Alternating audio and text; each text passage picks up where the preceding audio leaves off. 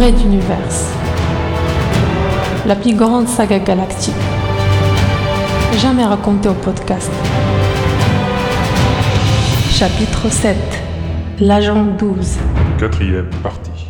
Tandis qu'une chasse aux tueurs s'engage dans la cité intérieure du vaisseau de Benkana qui recherche l'assassin de son père, sur le transporteur numéro 5 du colonel Sterling Price, un meurtre semble avoir été perpétré. Celui-ci confie l'enquête à un fidèle, M. Weston.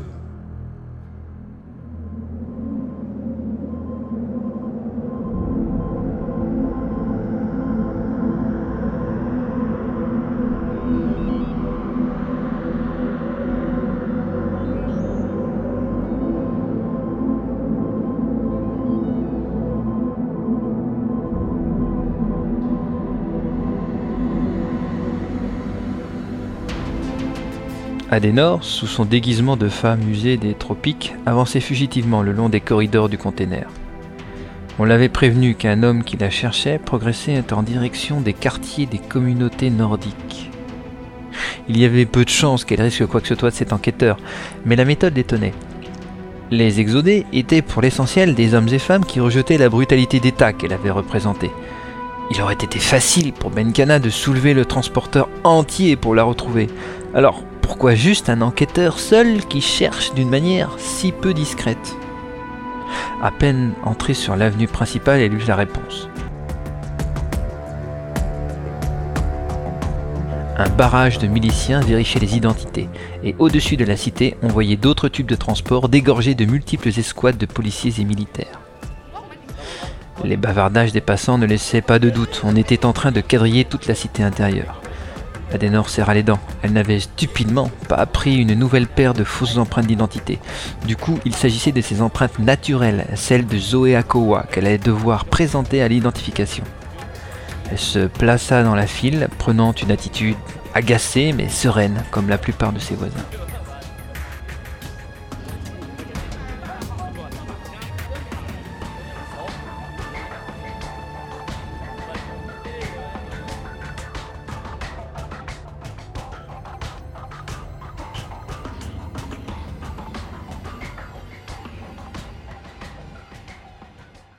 Zoé Akowa, son vrai nom.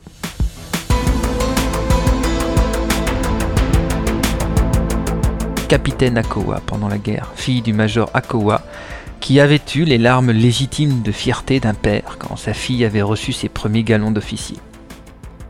Ce qu'il ne savait pas, c'est le service dans lequel la jeune femme de 19 ans avait été affectée, et pour cause. Service action du ministère de la Défense, tireuse d'élite.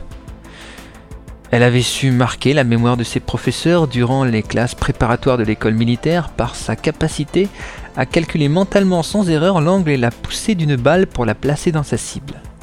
Elle se souvient avec un sourire de l'étonnement des membres du jury quand elle leur avait expliqué la méthode avec un ballon de basket et un panier à l'autre bout de la pièce. La file avançait. Adenor toucha du bout des doigts son revolver fixé en haut de ses cuisses sous la robe de laine épaisse et les diverses lames et pointes disséminées dans ses cheveux, son bonnet et ses manches. Le milicien qui vérifiait les empreintes ne semblait pas trop nerveux, mais en cas d'affrontement, elle ne se donnait qu'une chance sur dix, avec la vingtaine d'hommes armés dispersés autour du checkpoint. D'un autre côté, sa première mission ne fut pas apaisée non plus.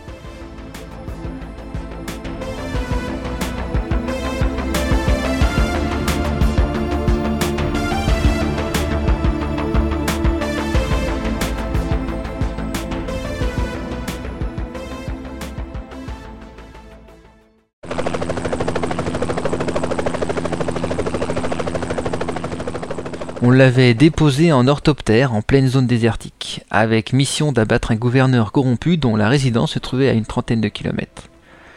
Elle avait pu choisir son fusil, une arme plutôt ancienne, sans les derniers gadgets de synchronisation satellite, mais dotée de plusieurs réglages manuels très subtils qui n'avaient plus de secret pour elle. Le lendemain, quand elle arriva en vue de la grande villa du gouverneur, elle s'aperçut que l'homme bénéficiait d'une protection supérieure à la normale et spécialement bien renforcée aujourd'hui, car il recevait un homme d'affaires notoirement connu comme faisant partie du crime organisé. Aucun angle mort, aucune fenêtre, et le circuit qu'allait emprunter l'homme politique pour accueillir son invité était protégé à hauteur d'homme par deux murs de pierres épaisses de chaque côté. Un badaud de la file d'attente venait de poser sa main sur la plaque en verre de reconnaissance digitale, quand un signal se déclencha soudain et les miliciens tout autour le mirent immédiatement en joue.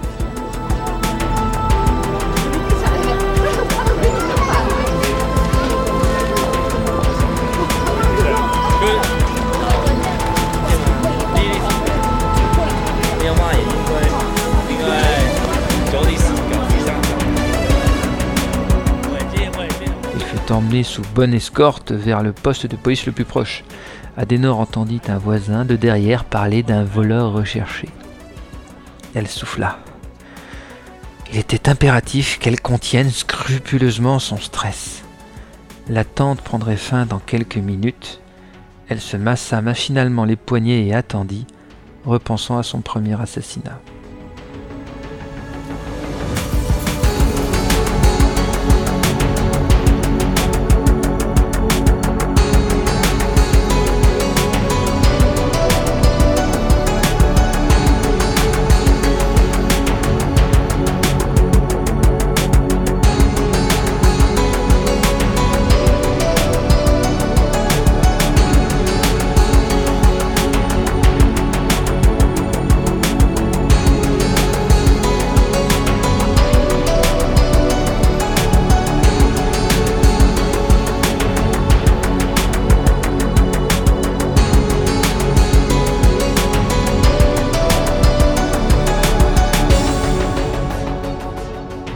Après une heure de surveillance, en observant soigneusement la jumelle de trajet qu'allait emprunter le gouverneur, Zoé avait trouvé des failles.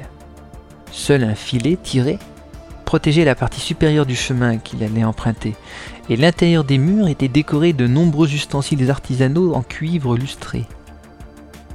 Au loin, on apercevait un convoi de plusieurs lourds véhicules de luxe qui seraient sur place d'ici 15 minutes. Elle avait tout juste le temps. Consciencieusement, elle sortit deux balles au métal rougeâtre de sa musette et commença à creuser de petits sillons dans les contours avec un clou assez fin. Puis elle les introduisit dans le chargeur, arma, et prit tranquillement les dernières minutes pour s'installer avec le lourd fusil et peaufiner les réglages à l'aide des petits curseurs et autres molettes disséminés tout au cours du corps de l'engin. Sa mission avait été énoncée ainsi l'homme politique recevait un membre de la mafia, les deux devaient être abattus dès le début de leur rencontre. Zoé souffla et fit le vide dans son esprit. Elle allait tuer son premier homme. Elle ne devait pas défaillir. Allongée entre les rochers d'un petit talus à deux kilomètres de la villa du gouverneur, elle pensa très fort à son père, à sa défunte mère, et, faiblesse de la jeunesse inexpérimentée, aux personnes que ces deux cibles avaient sans aucun doute fait disparaître.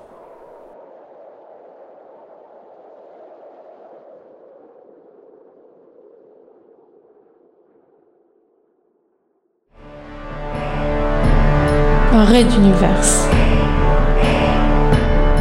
À suivre.